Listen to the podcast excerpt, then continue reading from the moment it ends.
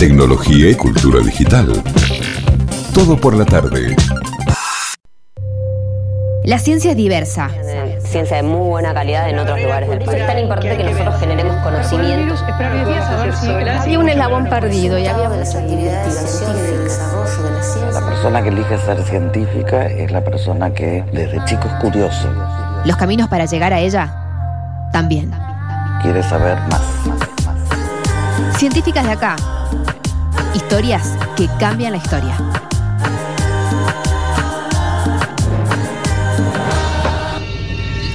Me encanta la presentación de científicas acá. Me encanta, me encanta, me encanta. Ya estamos en contacto con Caro Haddad, un miembro de Científicas de acá. Ya habíamos hablado miércoles anteriores con Juli Elfman. Hoy nos toca hablar con Caro Haddad, que nos va a estar contando de una científica, de una inventora de acá Argentina, ¿no, Caro? Sí, hola Angie, ¿cómo estás? ¿Cómo estás? ¿Cómo están con los nervios? Porque en tres días nada más se lanza el libro. Ay, sí, estamos a full con todos los preparativos, eh, ya respondiendo consultas de las personas que lo compraron y su súper, súper felices. eh, y no podemos esperar a tenerlo en nuestras manos. Todavía no nos llegó ni a nosotras. Ah, bueno. va a ser una, como una sorpresa para todos. La preventa terminó el sábado, ¿no? Este sábado termina. Ah, todavía queda tiempo. Sí, todavía Ah, muy estamos bien. en la cuenta regresiva, las últimas mm, mo- días para comprar el libro con un súper descuento. eh, y ya se empieza a enviar a partir de este sábado 10. Excelente, excelente. Así que ya saben, eh, científicas acá mm, todavía tienen tiempo de comprarlo con descuento encima hasta el sábado. Eh, y mientras tanto nos van haciendo como una especie de mini spoiler semanal. Tenemos el privilegio eh, de acá en el programa tener una historia de una científica eh, todas las semanas en el programa. Este es el anteúltimo, eh, la, anteúltima columna de científicas acá. Así que, ¿qué nos traes para hoy, Caro? Contanos. Hoy les traigo una súper historia. Primero, nada, muy contenta de estar en este programa. Eh, y les traigo una de mis historias favoritas, de hecho. Una historia que vengo investigando hace un montón de tiempo, porque yo soy de, del palo de sistemas, digamos. Ok. Eh, la historia de una ingeniera, eh, que es una de las áreas, al igual que sistemas, más masculinizadas, en donde menos eh, mujeres elegimos estudiar. Y esta es la historia de Elisa Bachofen, la primera ingeniera no solo de Argentina, sino de Latinoamérica. Así que es una historia que a mí me encanta. ¿De qué año estamos hablando? 1918. O sea, se imagínate, si hoy estamos hablando de qué épocas, imagínate 1918 cuántas podía haber. Sí, sí. Y de hecho, a mí, de, mientras estu- estudiaba, investigaba esta historia, es una historia espectacular, porque ¿saben cómo se llama la primera ingeniera del mundo? A ver.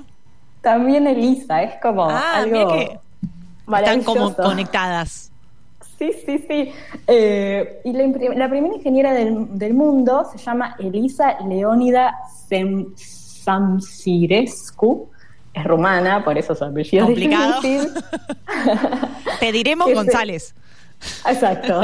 Vamos a llamarla Elisa Leónida Z. Claro, ahí está. Y ella se recibió en 1912, muy poquito antes, Antes. Que, que nuestra Elisa. Porque nuestra Elisa se, re- se recibió en 1918 y la primera del mundo en 1912. Así que la verdad es que Argentina es un país muy pionero en las mujeres en ingeniería. Eh, y algo gracioso también, yo mientras estudiaba esta historia me hice como un cuadrito al estilo como 100 años de soledad, porque Claro. tenemos Sí, a la primera Elisa del mundo, a Elisa Bachofen, la primera ingeniera argentina y latinoamericana, eh, y la hija de esta Elisa también se llama Elisa.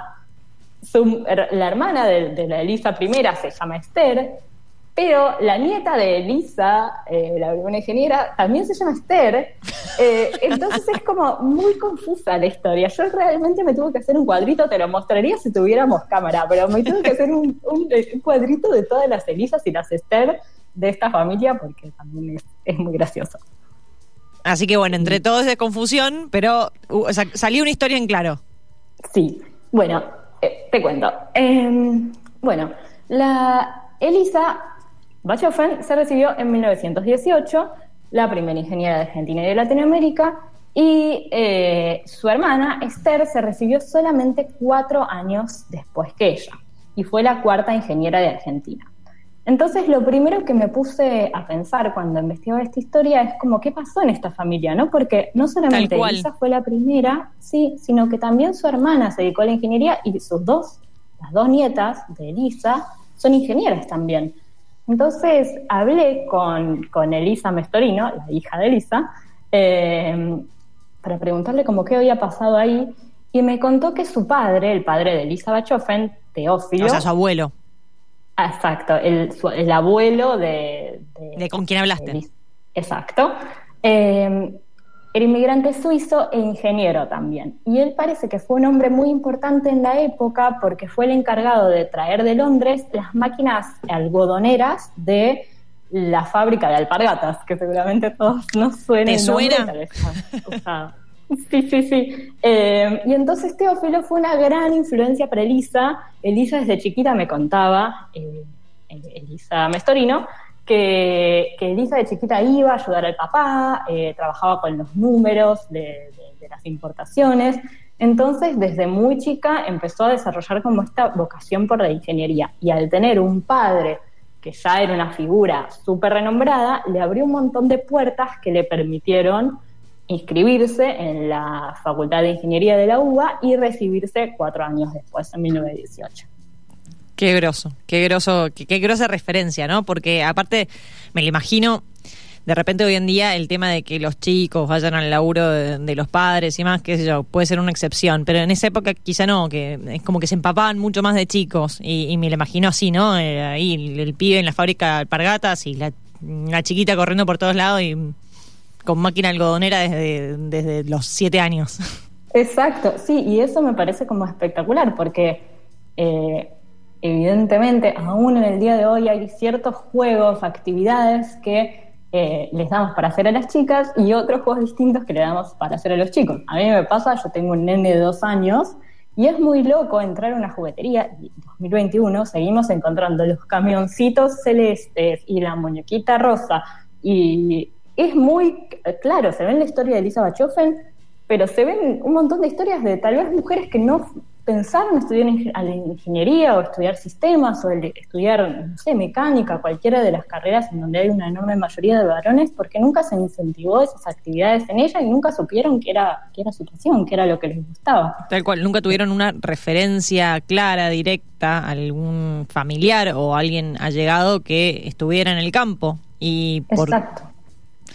Eh, es, es muy loco lo que decís de, de las jugueterías y demás porque eh, es difícil incluso uno siendo consciente separarse, ¿no? Sí, Que incluso al hacer un regalo, ¿no? Como decimos, bueno, Claro, voy ¿y a qué le regalo? a mi sobrinito, ¿qué le regalo? Es muy difícil, tenés que eh, realmente buscar para encontrar ropa sin género, juguetes sin género, todo eso. Es bastante difícil, aún hoy, no sé, 200 años después. tal cual. Eh, bueno, entonces, sigue la historia. Eh, Argentina, a diferencia de otros países del mundo, eh, no tenía restricciones explícitas en las universidades, al menos no en la Facultad de Ingeniería de la UBA.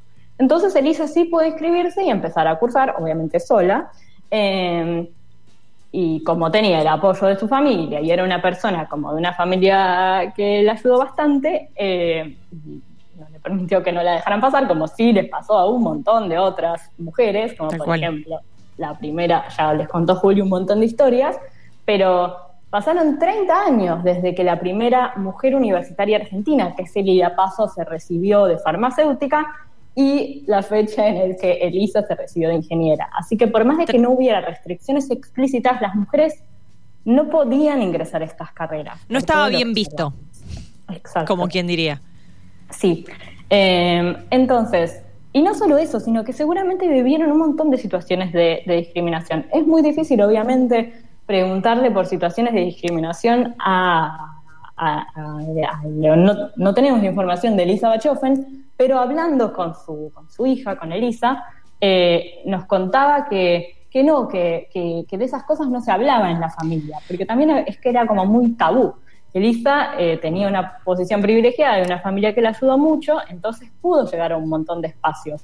Pero algo que yo investigando encontré es que en 1920, o sea, dos años después de que se recibió Elisa, el rector en el discurso de entrega de diplomas decía, eh, bueno, es un texto larguísimo, pero como que decía, bueno, qué bueno que haya mujeres en las aulas, es un deleite para la vista de eh, los varones. Y es como, Claro, era, eh, era por eso que las dejamos. Exacto, o sea, si el mismo rector está diciendo, expresándose en esos términos sobre las compañeras, ¿cómo sería el día a día, no? Sí, y me imagino que igualmente en el día a día, todo esto también porque lo estamos viendo desde nuestra cosmovisión, no es, no- con esto no estoy justificando ni mucho menos, pero me imagino que incluso todas estas cuestiones, ni las mujeres las cuestionarían, o muchas mujeres no las cuestionarían en el momento, porque están, estás tan metido, digamos, en, esa sociedad y en esa forma de vida y en esas reglas, que de repente nos, no, no teniendo contraste o no teniendo otra referencia de otra realidad que puede existir, es como que quizás ni te la imaginás, ¿entendés? Exacto, exacto. Justamente Elisa fue una de las personas que vio esta realidad y quiso cambiarla, eh, que es también una de las razones por las cuales me encanta su historia. Ella, el mismo año de su graduación, como no puede no estar relacionado con lo que debe haber vivido, no lo sabemos, pero me imagino que sí, porque justamente el mismo año, eh, cofundó la Unión Feminista Nacional, que, que es una, un grupo, era un grupo de mujeres que estaba ligado al Partido Socialista eh, y que tenía como objetivo, digamos, reivindicar los derechos civiles y políticos de, de las mujeres argentinas. Y, en este momento histórico en el que hay tanta grieta y demás, la Unión Feminista Nacional tenía mujeres con posturas muy distintas. Tenías como las más eh, radicales, digamos, las más combativas, las que querían cambiar todo el sistema, como Julieta Lanteri, eh, y aquellas más tradicionalistas, como Alicia Moro de Justo y Elisa Bachofen, Justo, sé que había googleado justo Unión Feminista y me salió Alicia Moró de Justo. Te iba a decir, ah, justo con Alicia, ¡ey! Sí, sí, sí. Eh, y, y a mí me sorprendía, leyendo todo esto sobre Elisa, como que constantemente estás diciendo, wow, pero esta historia es espectacular, ¿cómo puede ser que nunca haya escuchado tanto de ella? O sea, acá en la, en la Facultad de Ingeniería de la UBA, aunque no hayas entrado nunca, eh, vos ves como unas escaleras enormes y un, una estatua li- li- literalmente como gigante del primer ingeniero de Argentina, que es Luis Huergo, y de Elizabeth Schoffen, nada, ni sabemos que existe. Eh, así que nada, me parece como por eso súper importante buscar y contar estas historias para que no se pierda como todo este trabajo, ¿no? Tal cual. Y ella fue inventora.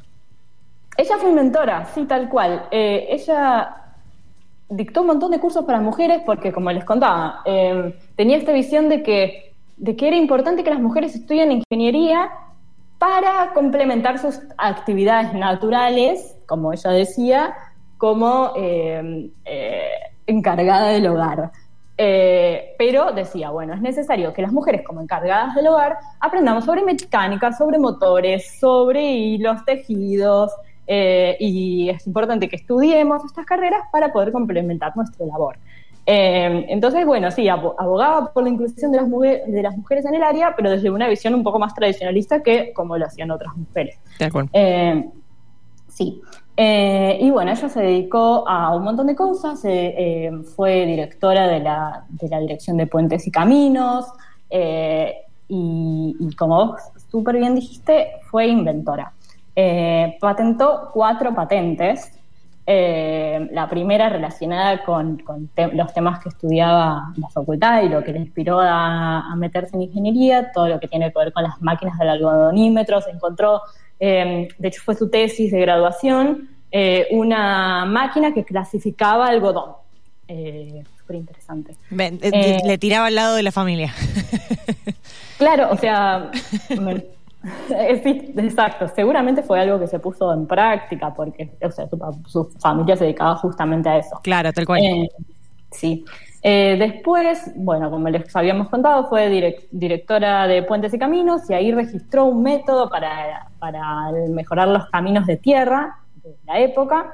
Eh, y otro, su tercer invento, fue un artefacto para registrar irregularidades en caminos. Entonces, como que Elisa, su, su, vi- su visión emprendedora, como le decimos ahora, lo llevó a todas las áreas en las que pasó.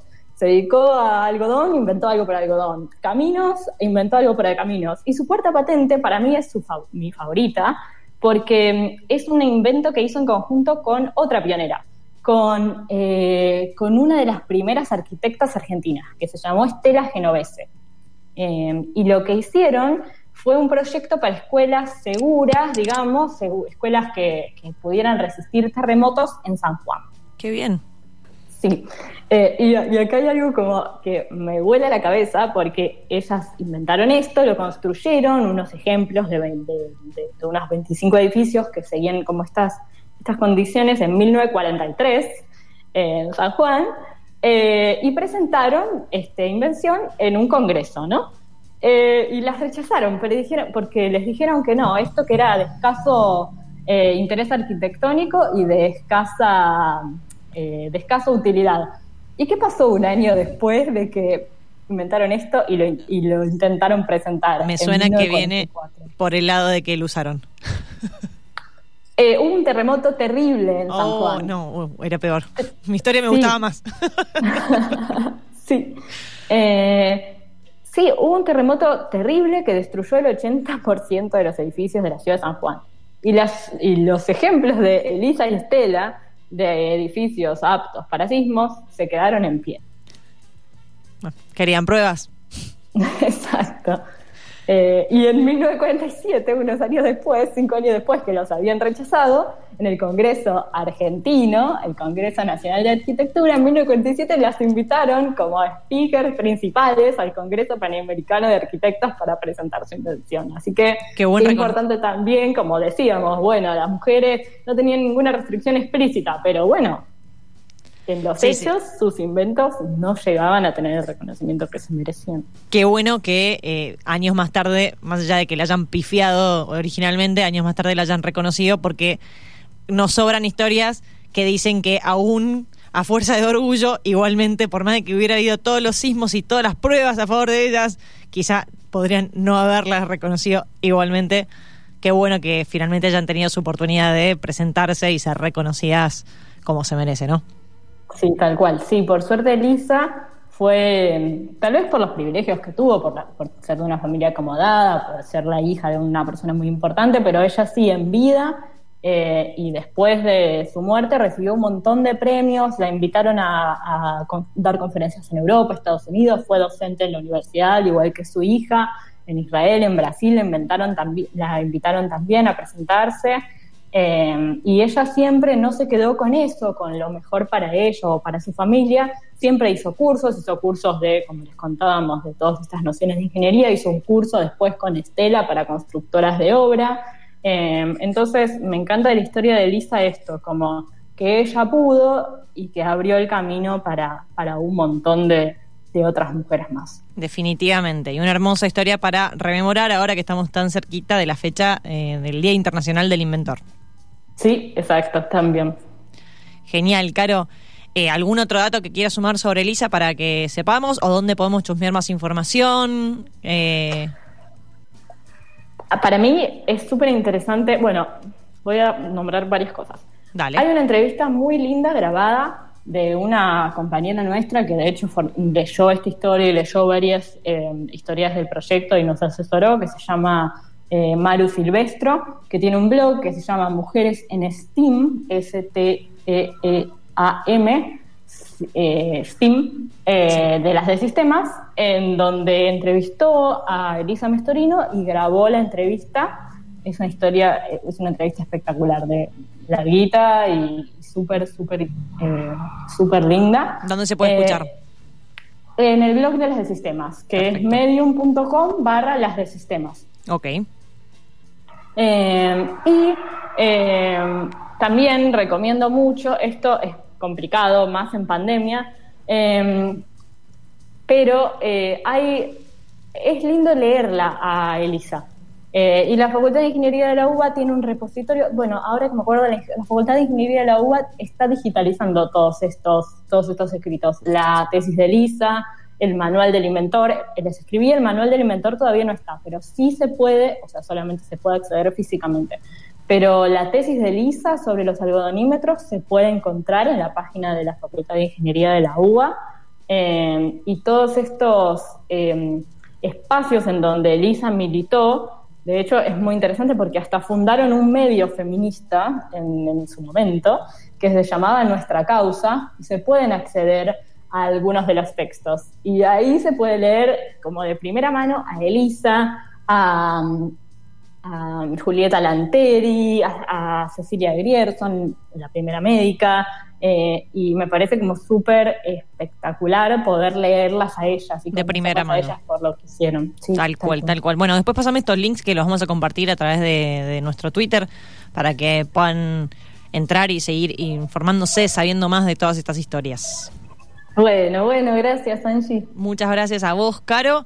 Aparte, además de los estos links que nos va a compartir ahora Caro y que vamos a compartir, obviamente sigan a científicas de acá, que ahí tienen toda la información y acuérdense de chusmear el libro porque todavía está en preventa y ahora el 10 ya, ya sale oficialmente. Así que eh, éxitos para los próximos días, Caro. Para ustedes y para Gracias. todas las chicas. historia forma parte del libro, así que Ah, también... bueno. Impecable. Sí, sí. Impecable. Si quieren leer más sobre Elisa, en el libro hay un montón más de información. Buenísimo. Bueno, muchísimas gracias, Caro. Bueno, mil gracias, Angie. Un beso. Chau, chau. Un beso grande. Chao. Pasaba entonces nuestras científicas de acá de la semana, anteúltima semana de científicas de acá. Nos queda una un miércoles más la semana que viene, así que no se lo pierdan. Eh, nos encantó tener esta columna por este tiempo acá en el programa. Así que, bueno, ya saben, esta nota va a quedar subida después a nuestro, a nuestro canal, a las plataformas de streaming. Y ahora vamos a pasar por nuestras redes esta información que nos chusmió Caro sobre Elisa, nuestra científica inventora del día de hoy, Elisa Vallofen. Si querés conocer más científicas de acá, seguinos en redes o entra en científicasdeacá.com.